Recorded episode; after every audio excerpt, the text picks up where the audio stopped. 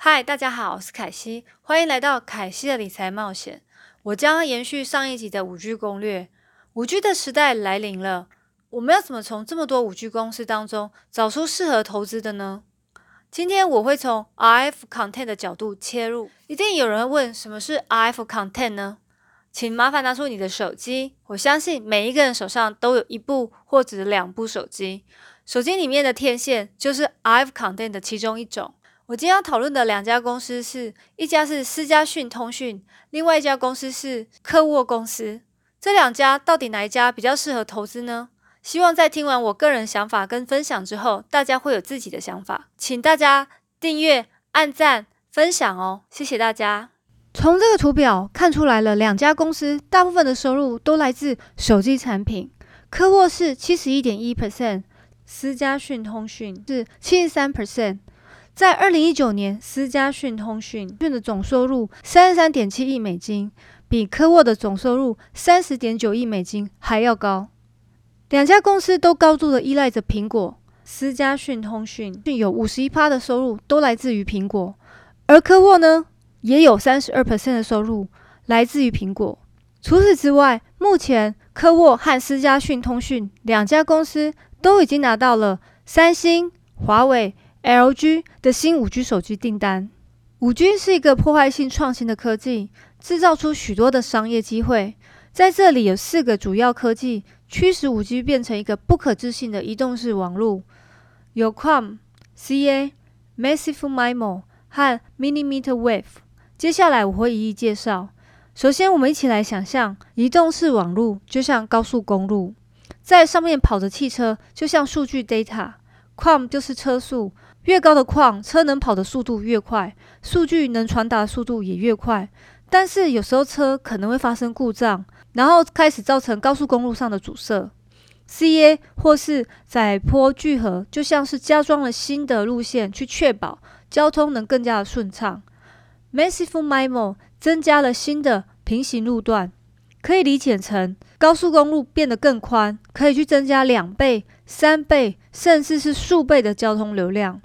当马路盖到没有地方再盖的时候，我们就必须要去找其他的交通工具去疏解这个流量。所以，millimeter wave 就好像飞机去疏解了整个交通的流量。我希望这个简单的解释能帮助大家了解五 G 的主要科技。为了让大家更深入了解这两家公司的产品，我个别去两家网站去做研究。或许大家会认为这两家产品很相似。但其实仔细了解后，会发现当中的差异性。科沃是更专注于移动式网络，主要是卖 RF 的解决方案和超宽频，以及 WiFi 给移动式产品的制造商，像是智慧型手机。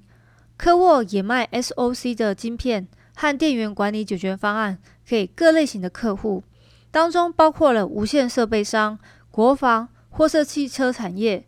简单来说，科沃的产品真的很广泛。思佳讯通讯则是比较重视类比半导体，在这当中包含了功率放大器、射频前端模组、RF 产品，这些会应用在手机或者是无线设备和无线基础设备当中。从我之前也有提到过，要迈向五 G 呢，科技会变得更加的复杂。我个人觉得，思佳讯通讯的专注度呢，比较可能会从五 G 的升级中获得更多的客户青睐。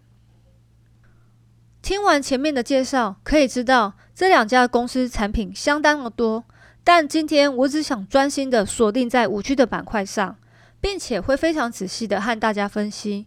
所以接下来就开始准备听我的摇篮曲吧，但只是很小的部分，不至于需要手帕擦口水。首先，思佳通讯的 SkyFi 或称作 Skyworks 的五 G 解决方案，具有高度的弹性，去配合客户去客制化，给予客户更大的空间去发挥自家的产品。但是呢，科沃对于移动式网络并没有特别的整合方案，所以客户必须自己去个别的选购。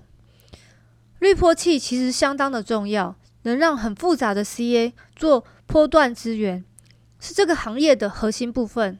CA 能改善移动式网络速度和容量的科技。其实 CA 从三 G 的时候就已经是存在了，并不是新的东西。但是呢，在四 G 和五 G 时呢，又变得更加的复杂。简单拿三星最新的手机 S 二零来说好了，从这只手机的规格来看，CA 越多，通常代表可以使用的宽频越大。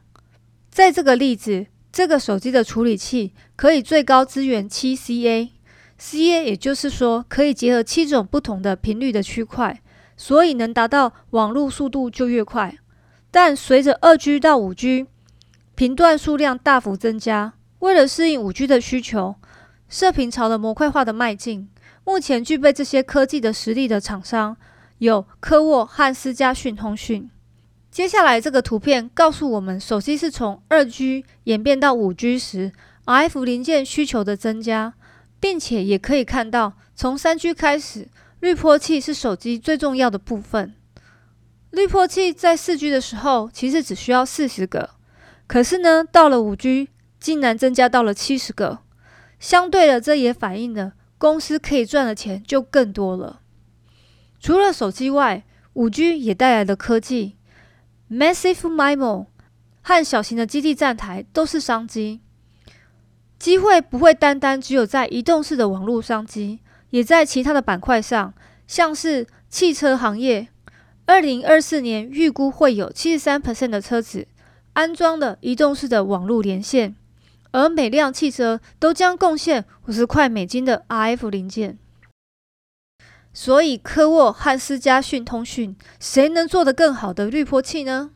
思佳讯通讯的能力可以将各种的 RF 组合成一个模组，对于其他厂商来说是相当难模仿的。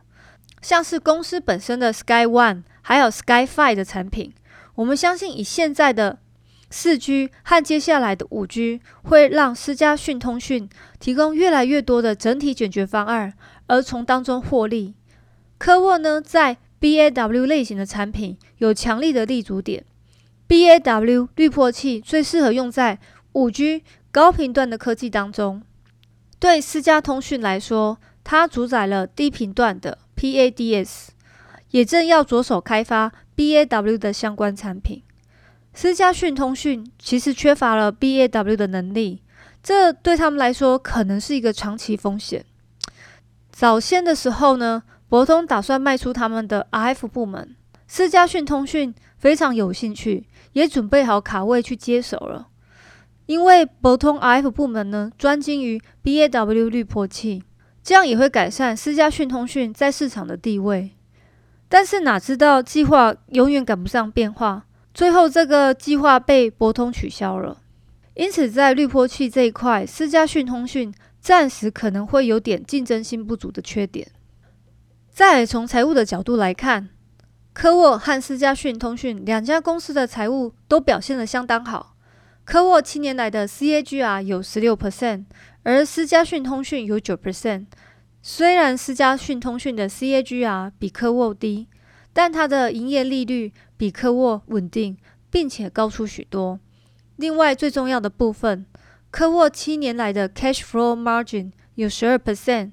思佳通讯有十八 percent，即使在二零一八年现金收购了 Fnera，能对公司没有造成太大的影响。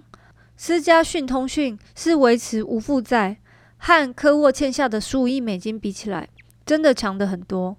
特别是在这疫情的时候，我们就可以发现，没有欠债的公司特别没有压力。我看过他们 Q 二的最新财报，科沃包括这季已经连续四季。打败预期，营收和盈利都比去年好，特别是盈利涨了三十 percent。思佳讯通讯也是优于预期，但营收和盈利都比去年少一些。这方面主要是因为客户苹果五 G 手机受到疫情的影响。有关于风险的部分呢？第一点呢，思佳讯通讯太过依赖它最大的客户苹果。思佳讯通讯正在应用它的科技在手机以外的领域，像是物联网和汽车应用。这些机会比智慧型手机虽然仍然有点小，由于智慧型手机每年的销售量之多，但是可以看出公司有想办法增加其他产业的市占率，减少单一对苹果手机的过度依赖。第二点呢，思佳讯通讯和科沃都要面对 RF 零件商，像是博通还有另外在五 G 市场零件制造商的领导者高通。第三点呢，我也预期这两家公司在今年的营收上会少掉四到六 percent，因为疫情影响到手机的出货时间。我个人的观点来看，虽然思佳讯通讯目前是很仰赖苹果的单一客户，占公司营收大概五十一 percent，短期内苹果应该是不会为了省钱更换的射频前端模组和功率放大器的供应商。中长期来看，苹果公司需要更好的长期伙伴去配合，让产品的生产过程能更加的顺利。而且，思佳讯通讯一直在推动多元化的发展，为了降低对手机业务的依赖，随着五 G 的来临、物联网的发展，思佳讯通讯的生产的晶片，我相信会有更广泛的应用的场景。从另外一个角度来看，科沃一年内股价涨了九十三 percent。思佳讯通讯股价也涨了九十 percent，目前科沃的本益比是二十，比思佳讯通讯的二十五好，看起来好像科沃低于估值。但是从思佳讯通讯的科技和公司财务的基本面，我个人其实是比较喜欢思佳讯通讯。目前我也是长期持有这档股票。最后呢，大家来跟我一起看一下目前的思佳讯通讯的现行走势吧。虽然目前 K 棒是在多方，但力道并不强。